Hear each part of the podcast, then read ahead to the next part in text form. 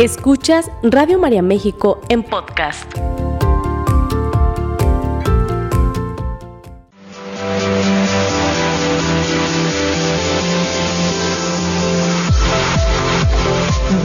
Bienvenidos al lugar en donde los retos son oportunidades para fortalecernos. Gimnasia Emocional, la revista radiofónica de salud mental, con sugerencias prácticas, entrevistas, temas de actualidad y los mejores ejercicios que desarrollan tu potencial para crecer y mejorar. Gimnasia Emocional, con el psicoterapeuta Marco Antonio Susán.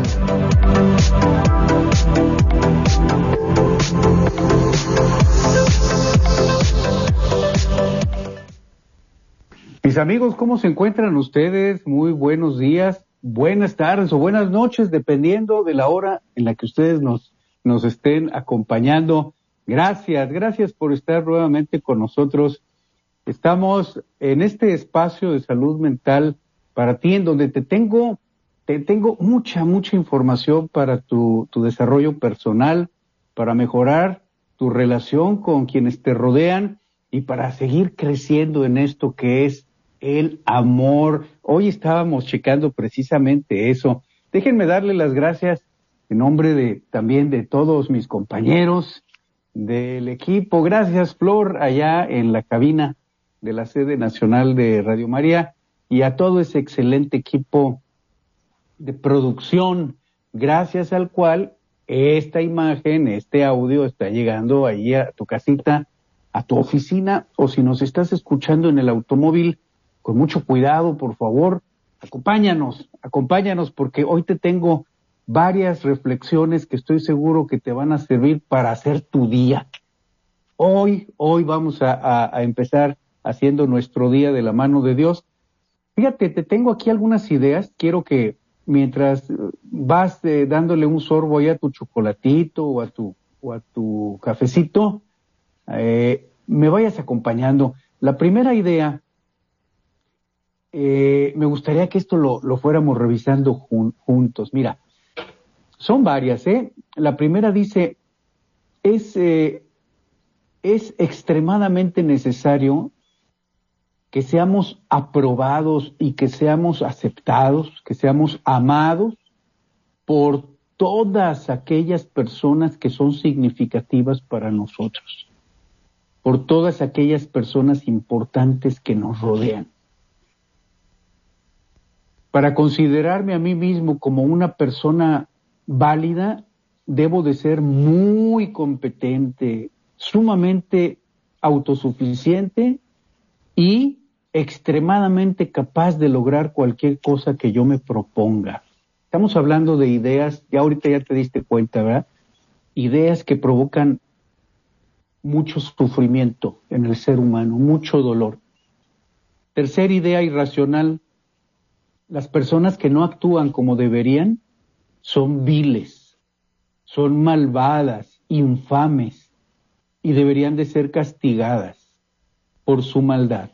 Cuatro, es terrible y catastrófico que las cosas no funcionen como a uno le gustaría.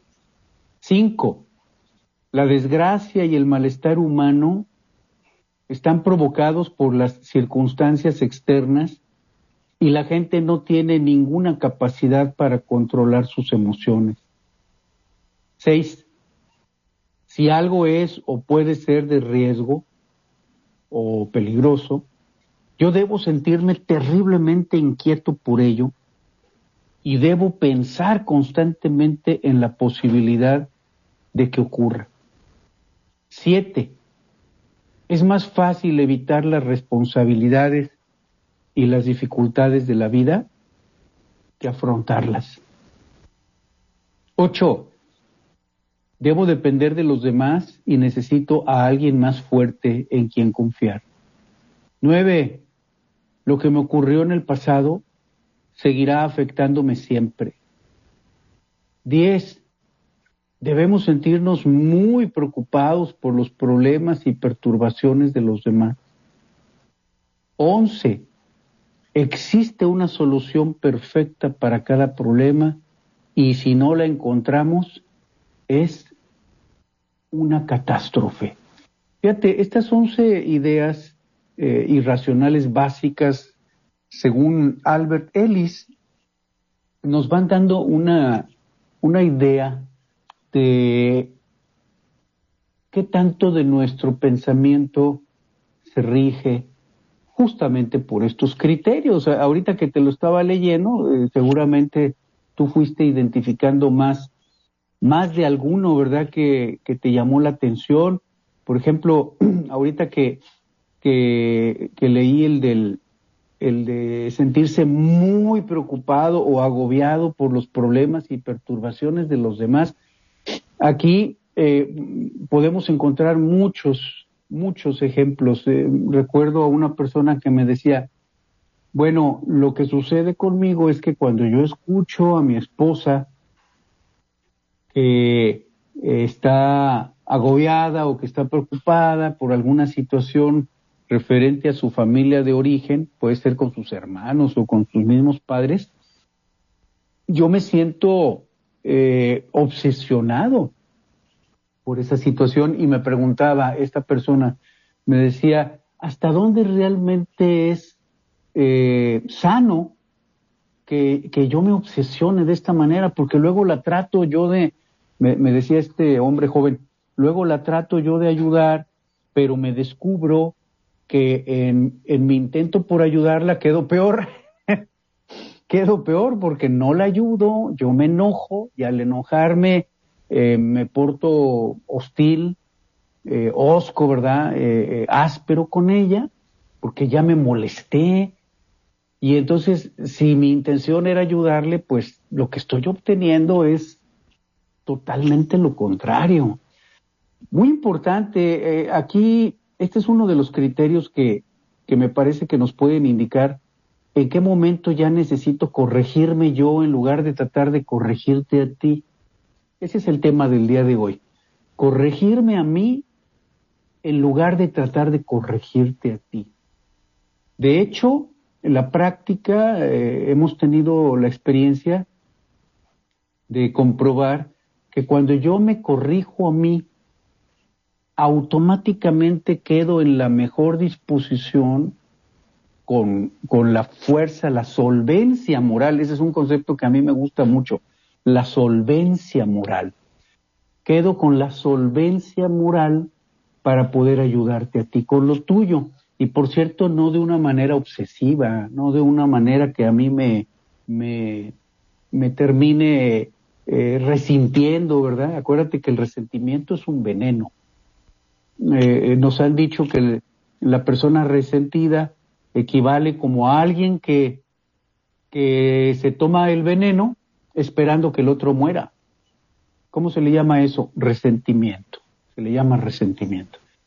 Eh, entonces, eh, corregirme a mí significa ver, revisar. Ahorita te invito a que como parte de la gimnasia emocional del día de hoy, revises eh, con quién, con quién eh, tienes esa relación que a ti te gustaría mejorar, con quién de tus seres queridos estás teniendo esta necesidad de, crecer, de crecer, de mejorar, de, estar juntos, de estar presentes y en, pocas palabras diríamos con cuál persona de tu entorno te gustaría llevar esta presencia de Dios? Porque al final de cuentas, este proceso de mejora continua, cuando yo empiezo corrigiéndome a mí, entonces lo que estoy haciendo es permitiendo que Dios entre en mi relación contigo. Si yo permito que Dios entre en mi relación contigo, pues no, hombre, ¿qué te platico? Van a pasar cosas maravillosas, cosas muy buenas para ti cosas muy buenas para la persona que está cerca de ti y cosas muy buenas para tu relación con esa persona. Son tres cosas las que mejoran. Las repetimos. Cuando permitimos, cuando yo empiezo corrigiéndome a mí, en lugar de tratar de corregirte a ti, entonces lo que sucede es que estoy permitiendo que Dios entre en mi relación contigo, en nuestra relación. ¿Y cuál va a ser el efecto de esa, esa disposición mía? Pues el efecto va a ser, número uno, que yo no voy a terminar resentido, resentida contigo. Yo no voy a tener eh, esta necesidad de, castigarte o de amenazarte o de reprocharte constantemente o de estarte señalando o de estarte culpabilizando o de estar eh, tratando de corregirte a ti, de, de reformarte a ti, de educarte a ti, sino que voy a empezar haciendo la mejora por mí mismo, por mí misma. Entonces, el primer beneficiado allí, ¿quién es? Yo. Número uno. Número dos, si yo empiezo corrigiéndome a mí y siguiendo aquí la, la, sugerencia de, de, nuestro Señor Jesús, si yo inicio quitando esa viga que tengo en mi propio ojo, entonces voy a estar en posibilidades de ayudarte a ti a sacar la paja en tu propio ojo.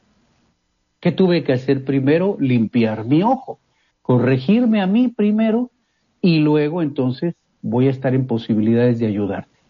Fíjate, eh, ese, ese es el punto número dos, que entonces te va a servir a ti. Ese cambio mío va a ser útil para ti esposa, esposo, hijo, padre, madre, hermano, amigo, compañero de trabajo, compañero de la pastoral, compañero de la, de la comunidad, de la colonia, en fin. Y número tres, el beneficio no nada más es para el que empieza corrigiéndose a sí mismo, no solamente va para las personas que lo rodean, sino que también beneficia la relación. Fíjate qué importante este concepto la relación, tu relación con esas personas que te rodean. El, punto aquí número uno nos dice, eh, si lo fuéramos ahora traduciendo, a ver, veme siguiendo, ¿eh? y, ayúdame a ir traduciendo estas ideas irracionales, las vamos a, las vamos a, a ir transformando en ideas que nos sirvan para el día de hoy en, en esos tres aspectos que te acabo de mencionar. Si lo hacemos así, la idea irracional número uno, ya eh, puesta con los pies en la tierra, eh, ahora sí que ya eh, corregida, diría, no es necesario para mí que todas las personas que me rodean me aprueben. No es necesario que todas las personas que me rodean me aplaudan. Eh, ahorita con las, ay, Dios mío, eh, me estaba acordando hace, hace unos minutos sobre mm, la importancia ahora de las redes sociales para la autoestima. Platicaba con unas personas sobre este tema y me comentaban pues que estaban preocupadas, personas adultas, estaban preocupadas porque en su familia el, el impacto de las redes sociales se había convertido algo así como en el autoestimómetro, algo así, ¿verdad? Eh, ¿Qué es esto del autoestimómetro? Pues la medida de su autoestima. Eh, eh, es decir, el número de likes eh, el número de suscriptores, eh, el número de reproducciones, el número de seguidores, el, el número de comentarios favorables, eh, todas esas situaciones que son total y completamente falsas, total y, y completamente vacías. ¿Por qué? Porque no representan realmente lo que la persona vale. Fíjate hacia dónde vamos, ¿eh? porque e, esto, esto que estoy diciendo en el, en el lenguaje de las redes sociales puede parecer como, como una herejía, ¿verdad? ¿Cómo, es posible que diga que, no valen? Pues si se traduce en dinero, se traduce en clientes, se traduce en ventas, pues justamente por eso es que no vale. Justamente por eso es que no tiene, porque está centrado en una fantasía.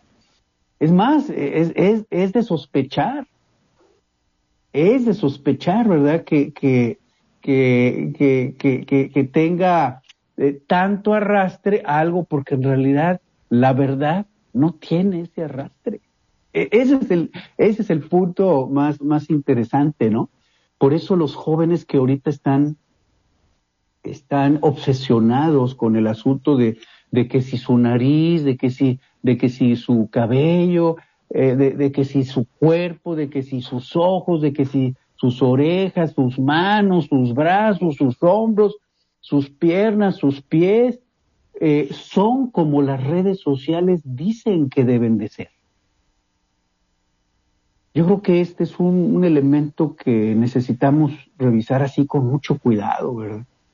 Porque cuántos jóvenes y incluso adultos, no nada más estoy hablando de jóvenes, estoy hablando también de adultos jóvenes, por ahí entre 30 y 50 años, y ya de ahí para adelante, ¿cuántas personas estamos eh, dejándonos influir por el impacto de, esta aprobación, es la idea irracional número uno, eh, la idea irracional básica según Albert Ellis. Yo creo que esto, esto sigue siendo perfectamente vigente al día de hoy, nada más traducido a través de, las redes sociales. ¿Qué tanto estoy midiendo mi seguridad, mi confianza eh, en el impacto en las redes sociales? ¿Qué tanto mi autoestima, mi estado de ánimo está dependiendo de ese impacto en las redes sociales? ¿Por qué se convierte en una verdadera esclavitud? Definitivamente. La idea irracional número uno, entonces, si la vamos transformando a una idea funcional, a algo, a una herramienta que nos permita crecer en el amor y no en el cumplimiento de las expectativas de los demás. Que nos permita crecer en el amor, quedaría más o menos así. No es necesario que quienes me rodean me aprueben constantemente. Paren oreja, por favor. Y aquí los muchachos, muchachas que están en esta edad en la que eh, es, es perfectamente entendible que dependen, pues claro, de la aprobación de sus padres, ¿verdad? De, o de los adultos con los que estén creciendo. Algunos de ellos están creciendo eh, con sus tíos, otros están creciendo con, con alguien que, está eh, fungiendo como tutor o como tutora, a veces con los abuelos, en fin, o, con alguna familia que es muy allegada, ¿no? a los padres. Piensen en esto. No es necesario que quienes me rodean me estén aprobando constantemente o estén totalmente de acuerdo conmigo. No es necesario que en las redes sociales me estén dando like. No es necesario que a toda la gente le guste eh, lo que yo publico. Ni es necesario que me aprueben, ni que me aplaudan, ni que me pongan ahí corazoncitos o que me pongan alguna reacción. No necesito de eso. Si yo tengo una relación con Dios suficientemente cercana, no necesito nada de eso. Fíjate qué importante esto. Decía el Papa Francisco en una entrevista que para quien para quien la, la quiera revisar así a fondo, eh, yo con todo gusto les puedo pasar la, la liga. Fue una entrevista que eh, él dio a una revista alemana ya hace bastantes años, mucho antes de la pandemia, pues yo creo que fácilmente estaremos hablando de unos cuatro años, algo así. Eh, el Papa Francisco, en esa entrevista que le, le, hizo, por cierto, en ese entonces era el director de esta revista alemana que se llama, no sé si sigue todavía vigente, se llama, o se llamaba Die Zeit, que en alemán significa el tiempo. Y si mal no recuerdo, este, este señor que dirigía la revista se llamaba o se llama Giovanni Di Lorenzo. Una entrevista muy, muy interesante que, que, yo te, que yo te recomiendo que, que, la revises. Eh, vamos a darle un traguito al, al cafecito para lubricar la garganta. Yo te recomiendo que, que la revises mm, una entrevista muy interesante para la revista D-Site, El Tiempo, y eh, es verdaderamente impactante cuando muy al principio de la entrevista, el, eh, este, este hombre, Di Lorenzo, le, dice, su santidad, pues eh, muchas personas están esperando lo que usted diga, lo, que usted, el mensaje que, que usted nos comunica, usted se ha convertido en una figura eh, muy importante y en ese momento el Papa Francisco lo para de así en seco y le dice, mm, mira, lo que pasa es que me idealizan. Ahí hay un, elemento muy, muy importante. Me idealizan y, aquí es importante pues eh, señalar que la idealización no es sana. De hecho, dice el Papa Francisco ahí en esa entrevista, dice, de hecho, cuando yo me siento idealizado, cuando yo veo que me están idealizando, me siento ofendido. Piensa en esto. Es decir, es que la idealización parte precisamente de una idea eh, falsa de la persona, ¿no? Eh, una idea de que esa persona es perfecta, no se equivoca, no peca, eh, es, es, es eh, totalmente correcta, es impecable, es pulcra, es, bueno, no, no, no sé, ¿verdad? Casi sin mancha, ¿verdad? Que pues yo digo, pues, ¿quién, verdad? pues, ¿quién? O sea, yo creo que esto dice el Papa Francisco, necesitamos revisarlo porque la idealización eh, no corresponde a tener una idea eh, real, no corresponde a una aceptación verdadera de la persona. Idealizar a alguien significa que yo no te estoy aceptando como tú eres, sino que yo te acepto siempre y cuando entres en la idea que yo tengo de ti. Entonces, allí es en donde viene el sentido profundo, ¿verdad?, del Evangelio de hoy, ¿Por qué? ¿Cómo está este asunto de que no te lava las manos para, para comer? ¿Cómo está este asunto de la higiene, que por cierto es, se puede llevar a, una obsesión total y completamente irracional?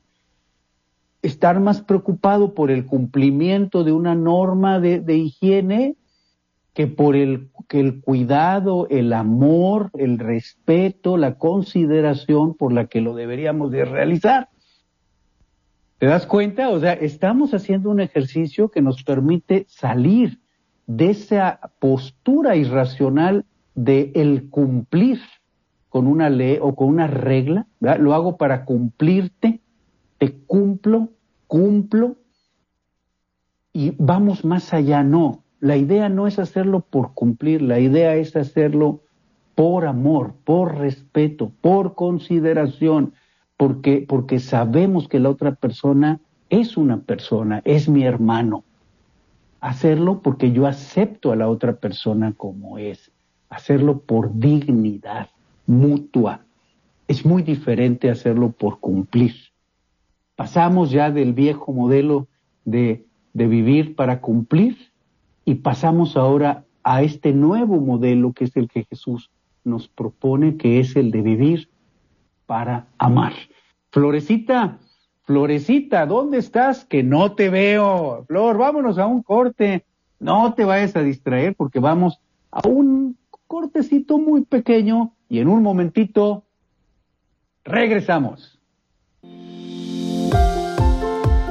Sigue escuchando Radio María México en podcast. Ya estamos de regreso. Muchas gracias, Flor, desde la cabina de la sede nacional de Radio María México. Eh, estoy aquí revisando este poema de Max Ehrmann que fue escrito por allá en la fines de del 1927, pero pero su esposa eh, publicó estos poemas por allá a fines de los 40, mal no recuerdo, en el 48 Y, dice, este hermoso, dice, hermoso escrito, camina plácido entre el ruido y la prisa. Recuerda la paz que se puede encontrar en el silencio. En cuanto te sea posible y sin rendirte, mantén buenas relaciones con todas las personas. Enuncia tu verdad de una manera serena y clara y escucha a los demás, incluso al torpe e ignorante. También él tiene su propia historia. Evita a las personas ruidosas y agresivas, ya que son un fastidio para el espíritu. Si te comparas con los demás, te volverás vano y amargo, pues siempre habrá personas más grandes y más pequeñas que tú. Disfruta de tus éxitos lo mismo que de tus planes. Mantén el interés en tu propia carrera, por humilde que sea. Ella es un verdadero tesoro en el fortuito cambiar de los tiempos. Sé cauto en tus negocios, pues el mundo está lleno de engaños. Pero no dejes que esto te vuelva ciego para la virtud que existe. Hay muchas personas que se esfuerzan por alcanzar nobles ideales. La vida está llena de heroísmos. Sé tú mismo y en especial no finjas el afecto y no seas cínico en el amor, pues en medio de todo lo árido y el desengaño, es perenne como la hierba. Acata dócilmente el consejo de los años, abandonando con donaire la inmadurez de la juventud Cultiva la firmeza de espíritu para que te proteja de las adversidades repentinas. No te agotes con pensamientos oscuros. Muchos temores nacen de la fatiga y la soledad. Más allá de una sana disciplina, sé benigno contigo mismo. Tú eres una criatura no menos que los árboles y las estrellas. Tienes derecho a existir. Y sea que te resulte claro o no, el universo marcha como debiera. Por eso debes de estar en paz con Dios. Y sean cualesquiera tus trabajos y aspiraciones, conserva la paz con tu alma en la bulliciosa confusión de la vida, aún con sus farsas, penalidades y sueños fallidos. Aún así, el mundo es todavía hermoso. Sé alegre, esfuérzate por ser feliz. Hermoso poema este, yo me acuerdo que lo, lo escuchábamos, uy, bueno, es que eh, hubo una versión que se musicalizó por allá, por los setentas, a ver, a ver quién se acuerda, ¿verdad? El, eh, el título es una palabra que significa lo que se, lo que se aspira o a lo que, lo que uno desea en, el sentido de, aspiración, no como un capricho, sino como una aspiración. Eh, la palabra es de, desiderata. Eh, la habíamos escuchado por allá, por la época de los setentas. Eh, sí, se popularizó. Eh, repito, su esposa los publicó estos poemas por ahí, por el 48, pero luego hubo una versión en donde le pusieron un fondo musical muy bonito y pues fue una obra que nos acompañó a todos los que los que éramos jóvenes en esa época, los que estábamos jóvenes, estábamos chavos. Bueno, a ver si tú te acuerdas ¿eh? de, de esta, esta obra hermosa. Bueno, decíamos que entonces eh, ya tenemos una, una primera herramienta para el día de hoy. No es necesario recibir likes. Ah, ¿cómo, ah, cómo, cómo alivia cuando esto se los he dicho a los, a los jóvenes o a las personas que están muy, muy, muy pegadas, muy dependientes del, del, de los impactos en las redes sociales, que, yo te recomiendo que no lo hagas.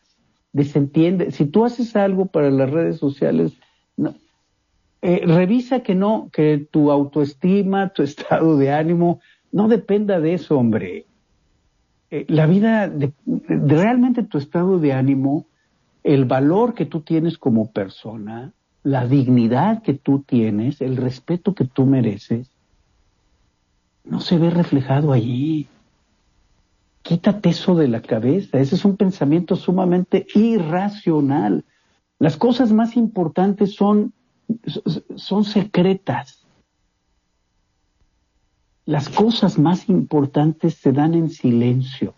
No se dan con tanto alboroto y con tanta cosa se dan en silencio, se dan en el silencio de la presencia de Dios. Las cosas más importantes se dan en esa conciencia cuando, cuando el, el, ser humano se da cuenta que lo más, lo más importante son las cosas simples, son las cosas sencillas de la vida. Son las cosas eh, íntimas, me atrevo a decir, las cosas muy personales en esa relación íntima con Dios, en esa relación eh, muy cercana con la presencia de Dios en nuestro corazón. Por eso es que la, la primera idea que yo te estoy proponiendo ya como, como la gimnasia emocional es yo no necesito ser aprobado por, por quienes me rodean. Es decir, quienes me rodean tienen derecho a pensar como ellos quieran tienen derecho a tener su propia perspectiva y qué bueno que no siempre sea igual a la mía, porque eso, eso de hecho es lo que permite que, que nos escuchemos, que nos comprendamos, que podamos llegar a, a negociaciones, a acuerdos. Imagínate si esto lo vamos, lo vamos eh, aplicando a nuestra vida eh, cotidiana, a nuestra vida familiar o incluso a nuestra vida laboral, ¿verdad? que, nosotros podamos tener esa apertura, eh, una actitud en donde le permitimos a la otra persona ser quien es y entonces podemos negociar, podemos platicarlo. Esto es algo importante que yo constantemente les digo a las familias, el hablar de, los temas importantes, el no silenciarlos, el tocar, el, eh, y, si no tenemos la solvencia moral, si no tenemos la fortaleza, si no tenemos los recursos, si todavía nos ponemos muy ansiosos o, nos enojamos fácilmente hacia, ante estos temas, si nos descubrimos todavía muy llenos de angustia, de culpabilidad, de resentimiento, hombre, pues busca ayuda para que puedas recibir orientación, para que puedas recibir un acompañamiento y entonces sepas cómo tocar esas temáticas o sepas cómo lidiar primero contigo con esto que estás sintiendo. Aquí he escuchado a, a muchas personas, eh, jóvenes también, ¿eh? te estoy hablando de, de, adolescentes que están saliendo de la secundaria, están iniciando la preparatoria y he escuchado a muchos de ellos cuando me dicen, fíjate que yo me estoy dando cuenta aquí que, necesito, necesito eh, recuperar mi, mi, el lugar dentro de mi familia, porque eh, me doy cuenta de, de, cómo, me acuerdo de un, un, joven en particular que me decía, ahora que ya estoy a punto de terminar la preparatoria, me estoy dando cuenta de que no necesito estar cargando con la problemática de mis papás. Fíjate qué importante. Le digo, a ver, repíteme eso, por favor. a ver, repítemelo para grabármelo. Me dice, sí, que no necesito estar haciéndome cargo de los, de la problemática entre mis padres. Ese es un asunto de ellos. yo ya bastante tengo con mis asuntos de la preparatoria, dice, pero, pero necesito aprender a hacerlo, Marco. Me dice este muchacho, porque cada vez que he intentado hacerlo, me vuelvo grosero. Entonces les grito, eh, adopto una actitud eh, eh, oposicionista, me vuelvo desafiante, empiezo con una actitud que este, les doy mucha lata.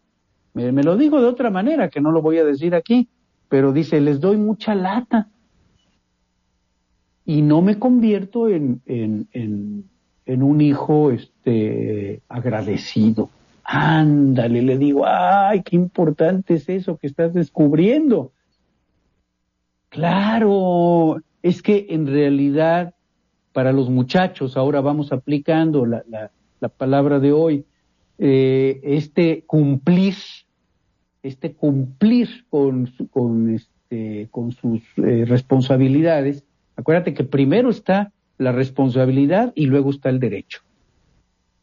Primero, primero está la responsabilidad y de la responsabilidad surge de manera natural el derecho, ¿no? Este, este, todo, todo lo que, lo que eh, lo que merecemos, pero primero es la responsabilidad. Y me dice este muchacho, estoy dándome cuenta de que primero necesito yo cumplir con esta responsabilidad mía para poder aspirar entonces a tener un derecho como, como hijo.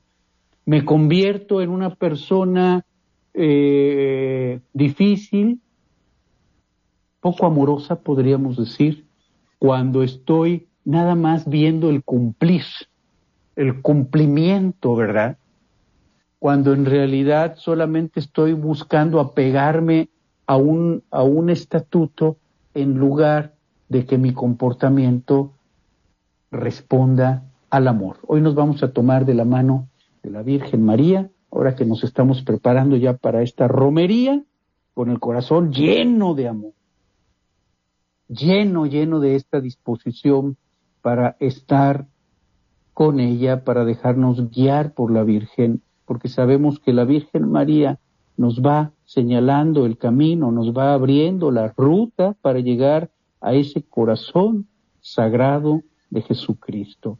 Madre, que el día de hoy podamos, a semejanza tuya, podamos hacer las cosas no por cumplir, que podamos sustituir esta idea irracional de estar cumpliendo y en su lugar pongamos una disposición para actuar de la mano de Dios, para responder al amor que Dios tiene por nosotros, para que nuestra disposición transmita a quienes nos rodean este agradecimiento por todo lo que recibimos día con día.